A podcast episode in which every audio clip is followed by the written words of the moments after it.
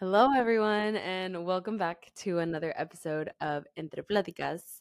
Today, Mariana and I are really excited because we have a new segment. Uh, I feel like the like YouTubers in like 2020, 20, 2012. I can't think right now. Well, like when we were growing up and it was like news segment and they were like having like, you know, there's just different little segments that people would make. It's fine. We're not YouTubers. Well, now we are. You know, you can find us on YouTube. If you're watching this on YouTube, like, subscribe, comment. And if you're not, feel free to go check out our YouTube. this is funny, full circle. But okay, our new segment, book club. And we're we would love to get your opinion on what you think this new segment should look like. But for now, Marianne and I are picking a book um, every few weeks that we're going to read together or a book that we've both read and we're going to come on and discuss our opinions about it. It is a spoiler episode. So if you have not read this book and you would like to read it, go read it. Go read it first before you come listen to this episode. And I do recommend it. I think it's really worth it. If you already read it and want to discuss with us and listen to what we have to say, beautiful happy you're here. And if you haven't read it, but you still want to hear what we have to say and then see if this mo- motivates you to go read the book, feel free to do so as well. Just know there may be some spoilers in here. Okay, let's start. The book we're reviewing today, we're talking about. I feel like it's more of like a chat. Yeah. Um, uh, yeah, like a book club where you like get together with friends. Mm-hmm cheese board, maybe some wine, and just like chat cheese about a board, book. Charcuterie. Charcuterie. Charcuterie. Charcuterie board. yeah. Um okay, the book we're reviewing or talking about today is The Seven Husbands of Evelyn Hugo. Woo. Okay. I haven't read a novel in so long, like way long. Like I yeah.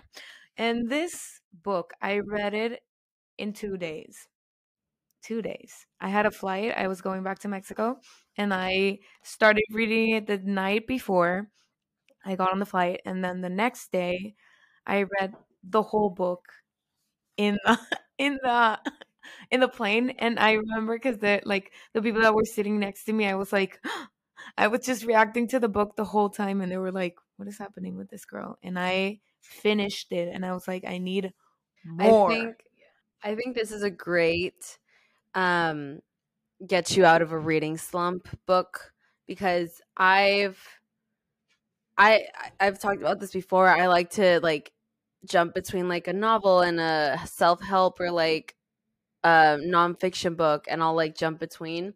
But sometimes there's just some novels or books that just will like they're not worth it. Or they're just like they're they they won't really I feel like a novel should really pull you out and into this story will pull you into the story um and really ha- like have them be really engaging and not every novel will actually especially like the popular ones that go, are going around now will do that so i was really happy when i like i just felt encapsulated by this book and this story and just like that feeling of i want to read more i want to read more i want to know what happens i think is like a great denominator of any good novel. Yeah, I see this book as like a series. Like you could do a limited series with this book, mm-hmm. and it would be, I think, a big success.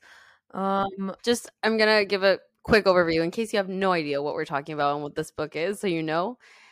An exclusive Hollywood icon, Evelyn Hugo, is finally ready to tell the truth about her glamorous and scandalous life. But when she chooses unknown magazine reporter Monique Grant to write her story, no one else is more astounded than Monique herself. Determined to use this opportunity to jumpstart her career, Monique listens in fascination. From making her way to LA in the 1950s to leaving show business in the 80s, and of course, the seven husbands she has along the way, Evelyn ups unspools a tale of ruthless ambition, unexpected friendship, and a great forbidden love. But as Evelyn's story nears its conclusion, it becomes clear that her life intersects with Monique's own in tragic and irreversible ways.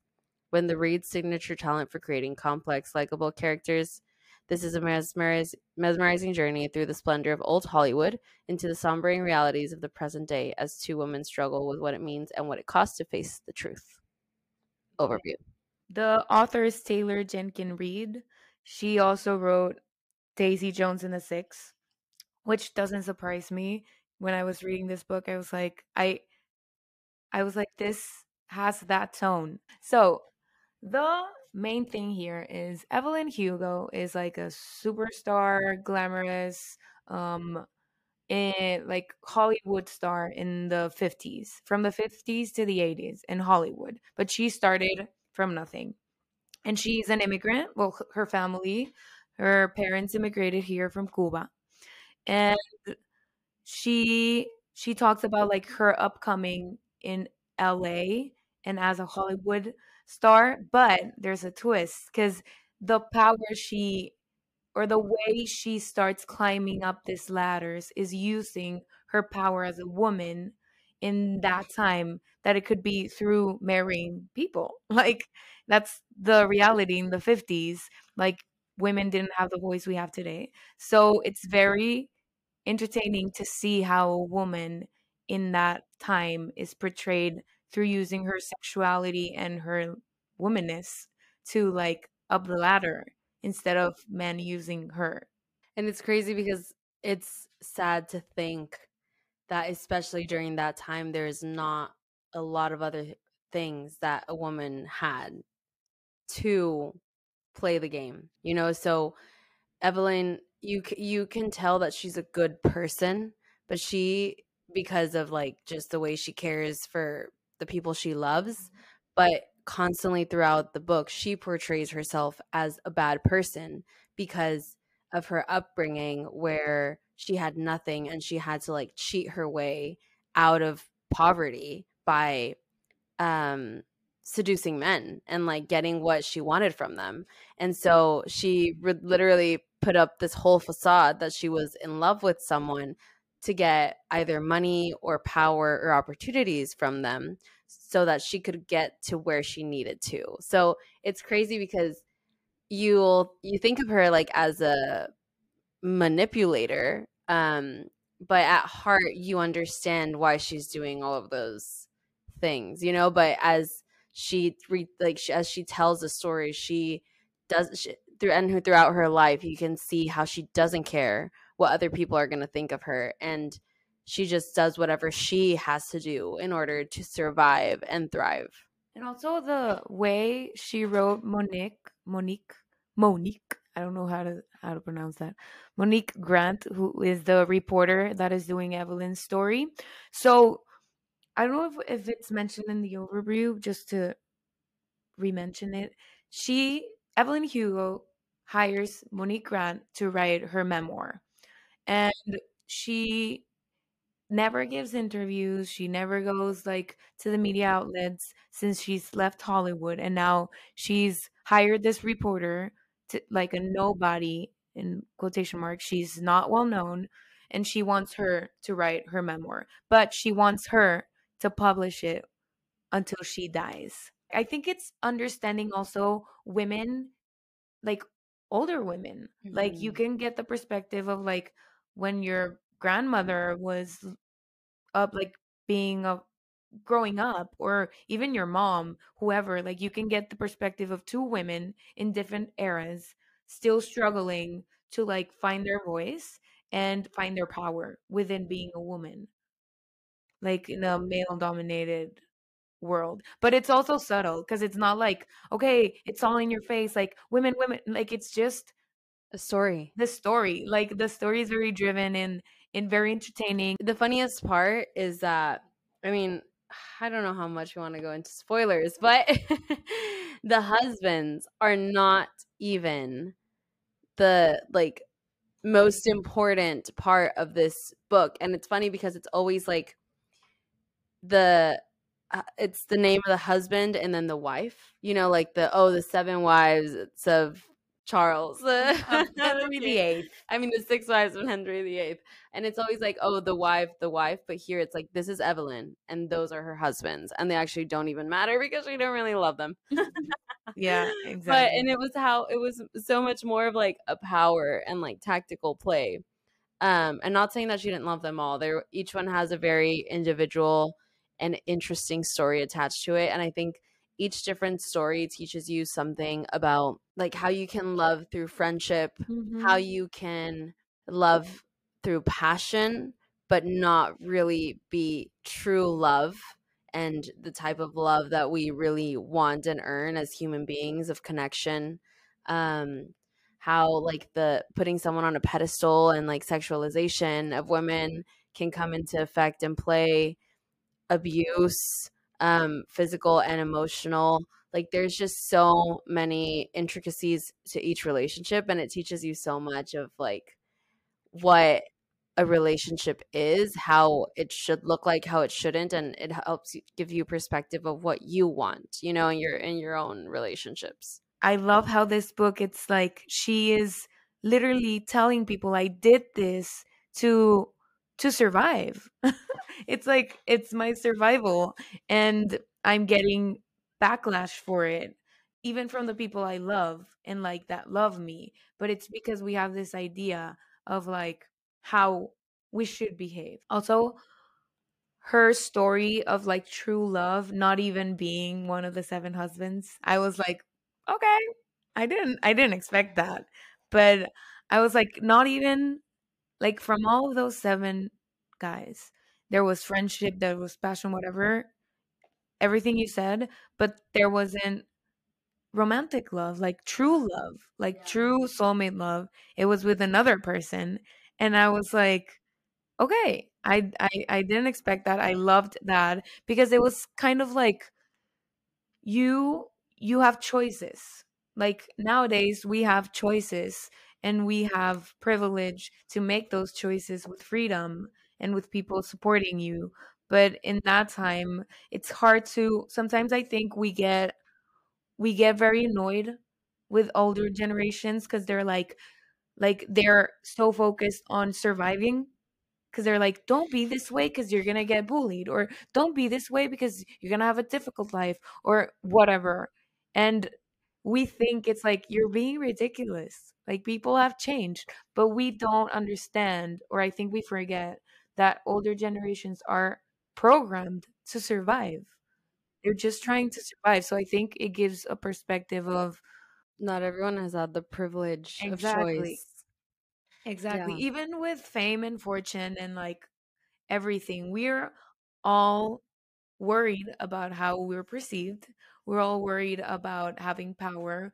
Like it's just how our society is built. Yeah So going from survival to just truly living your life, it's difficult. And when it's programmed for many generations, it's difficult to break. And I think our generation is doing that, but it's hard. There's Yeah. a lot of grief and pain within that. I'd say something that's really interesting to me too is the realization. I think we've always known it, but just being able to read it and reflect on it through the book that health and love and sickness and heartbreak are things that no amount of money mm-hmm. will be able to stop. It's it's just because people are this in in some sense the same at every level and like heartbreak and love is someone something that everyone is going to experience and you can't avoid it no matter the amount of money you can't pay to not be cheated with on p- cheated on. You know you can't pay to find like the most romantic perfect soulmate and love. I mean it's just interesting to see how like none of that can be avoided and it's just it hits everyone the same. So like why be searching constantly for the fame and the fortune if at the end of the day some of the things that matter the most like you're gonna lose in in that search for? It's true. It's people like at the end of the day, we're all people. People will be people. Like we're all craving the same thing. We're all craving to be important. I think we're all craving to be meaningful in somebody's life and in everybody's life, in your own life. We're all craving attention to just find purpose like within anything. Mhm. And like in this book, I see like a woman going through her life, juggling if she's gonna have that importance that she's always craved and that passion within her career, and then juggling that with I've found my true love, but I can't have it. I can't have it because if not, I'm going to lose the other thing that I've always wanted to be admired, to be loved by everybody, to be important. So it's kind of that struggle of what am I going to give up? And I think at the end of the day, like even in the book, it's kind of like you can go your whole life hiding who you are, but you will never be truly happy if you do that. You can have admiration, you can have power, money, but happiness and love, like Maria says, you will never have if you don't truly embrace like who you are. And having that privilege in our time is amazing. It also um another topic that made me really emotional is like near the end of the book where so she's Evelyn is narrating her story to Monique, who's going to one day write her like memoir, you know, and publish all of this. So you're going through this story with Monique and Evelyn, as Monique is also living her life, you know, just like young and going through very similar issues that you can be going through in your like 20s, early 30s, living in New York City. and um, love and career and just like choices and as Evelyn is like approaching the end of her story, she, she it's just like very emotional to see how people will remember you from whoever writes your history and that's a topic that i i grapple with like in many of my favorite like books plays stories songs it's just like history and like what you leave in this world is determined by the people who write it, you know? And that's why in the past, like history has been very white male dominated because it's like that's those are the people who have been writing history. This is what is being perceived by history and how it shouldn't and doesn't have to be like that. You know, like the more we speak up on our stories, um, the better it is to be able to accurately describe them. And I love how Evelyn said, This is how the media has perceived me my entire life. It was all a lie. And I let them believe it, you know? And now I'm putting power in my own hands and saying, This is my story. And here it is. And now you know my real story because now I'm the one who's getting to write it and not just letting everyone else write your story. And I know we don't always have the privilege of like going around and fact checking everything about our story. People are always going to talk. People are always going to make up stories. People are always going to say that. But knowing when to let that go and also knowing when to speak up and show who you truly are and not just let like what other people think of you or what other people say be the actual definition. And she also talks to Monique about she doesn't regret doing the things she did. Mm-hmm. Like she owns her choices and she literally says to her like i would do it all over again it's about also if you make a mistake if you do things just owning them mm. owning what you do owning who you are and knowing why you're doing it because i think she's a very clever woman evelyn hugo to get where she got. But she of course she like loses things and gains other things that she probably didn't want but it's so true about I think that's that excites me about today that we're having more women directors, more women ri- writers, more women in positions of power um to get the opportunity of having the perspective of women from women. Cuz even before if women were talked about in history like you said they were through the male gaze like through the male's eyes. So it was truly just a perception of what women were. And now if women are writing about it, it's because it's women know women. Like we I think we do have a certain connection. I with an, any women, like if you go into any place, for me it's like if there's another woman, it's like I got your back you got we, mine. Yeah. It's like a similar experiences. Thing. Yeah. yeah, of course. So I think that's what I really liked about this book. It's like written by women. It's about two women, different perspectives. They don't have to be the hero. They don't have to be the anti-hero. It's people and it's through their eyes and they it's it's just it's a great read like i do truly recommend it because it's entertaining i know we're talking about all of these topics like they're very meaningful but it's not it's not a self-help book. No. it's not a like history book. It's just these are things that we could get from the book but it's truly a novel. Like Yeah. a series you're gonna like it. She there's funny moments in it like she marries seven different guys. Like Yeah. you know like it's kind of like why is she doing that? Because that seems like a horror to me. Like even if it's for love like like that's tiring marrying seven Yeah. people like thinking about it but then you see the perspective of like what is marriage for her? What did it mean for her? What does it mean today for me? Like i was like even like what does marriage mean for me? Like is it a paper? Is it, is it like am, eh, i'm not religious so like would i get you? Like it just makes you question of course Yeah. like any anything you do or see in media and i think it's when things are for entertainment but they're written really cleverly and well they will make you question things even when you don't know it. That's true. I think that's more of the entertainment we need in this world. Yeah. things that entertain us that makes us feel like light and happy but leave you with a question or makes you reflect on something. Just not like not just watching something and then just um forgetting about it. I think that's something that the media needs to like have more of Yeah.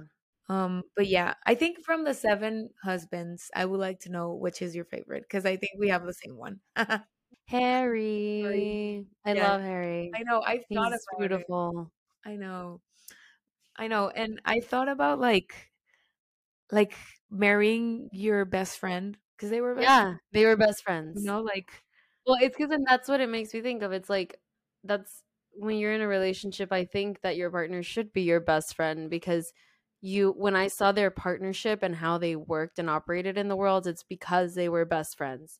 And even though they didn't have romantic love, it was their I feel like relationships have their ups and downs on their honeymoon phase and their I'm not so in love with like passion phase, but like also sometimes yes, I don't know. I'm not haven't been in a relationship like very very long term one for like marriage, you know, to know. But what I have seen is that it's not always going to be easy, but if you if it's not just based if your relationship is not just based on passion, but it's based on friendship, on partnership, it's going to be much more worthwhile. So that was something that it made me think of in thinking of a future partner. but yeah, I I love the dynamic. I love this book. I continue saying that because I read it in like probably 4 hours. I literally read it in one day. so when I was reading it, I I I was so entranced by it. I loved it, and I told my dad I was like, I think you're really gonna like this book because also it, like deals with like Hollywood and media and stuff, and so that's like her line of work. So I was like, you're you're, you're really gonna like this. and there's one more topic that maybe we could close on. Um, if you have anything else to add, you can too. But I think this is something we haven't mentioned and that both of us really identify with is how her she had to mold her heritage and her name and her person from being Hispanic, Latina, immigrant to being white, up upper like class, um, blonde. She had to mold her entire personality into a fake persona that she ended up believing she really was. So even though like she totally forgot like sh- she uh, eliminated the fact that she knew Spanish. They changed her last name so that it could be something more white. Like her actual name is I don't remember the exact name, but it's it's Spanish. um and how just how bad it was portrayed for you to be different and how it still is today. I mean, maybe not to that degree where she had to, to completely fake her entire person, but there are there are it's inevitable to say that like there are not limitations to being different and especially like being latina have the name the accent the the language like now i'm happy to see that it's it opens more more doors in some places but i also still believe that we have a lot more work to do as a society in in breaking down those barriers to allow for more um acceptance. I think this book is a testament or like people can get a perspective or of what it is to have to change who you are to fit into a mold like you said and like latinas nowadays we may, people may think we have the privilege of being ourselves and using that like latina power to our advantage. It's hard. Sometimes it's hard because the industry wants you to believe that it's changing and i think in some ways it is but there's another spectrum like we need to keep pushing pushing boundaries because in my perspective i feel very privileged to come up in a world where there have been other latinas within my industry that have paved the way for me to even keep my name as it is. And not even because people were are going to accept it but because i feel empowered to do so and I know I'm going to build a career even if I don't change my name. Yeah. But that's mm. not that wasn't true. Like even 30 years ago. 30 is way too much, even 10 years ago. So it's about knowing also that being an immigrant, being Latina, having a heritage, it's not who you are entirely. It's a part of you. And if we have to change that or we have to hide that from everything we do in our profession, in our life, it's tiring and it's deteriorating and it's not correct. It shouldn't be that way. But I know life, it's not ideal. But I think as we grow up and being Latinas, Maria and I, or whoever you are, having a heritage, I think it's within our power to start pushing those boundaries, continue to pushing those boundaries yeah. because they're important to be pushed, even erased.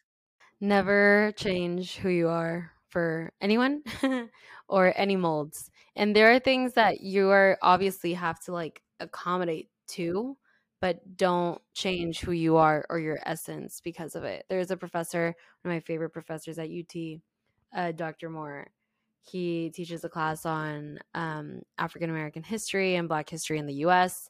and also like a class on race. And he's just such a powerful influence and has been in my life. And I remember um, him telling us, especially like a class full of minority students, that we, especially our name, we should never change for anyone because we are embarrassed when people like mispronounce it or like just can't you know accommodate to our names because of the language but it's like this is my name and i've accommodated so much of my culture and myself for this country for this for just for other people that my name is something that i get to choose and keep you know so that's something that i always have in mind when i'm like trying to say change my name from like Maria de los Ángeles Villarreal. That that is my name.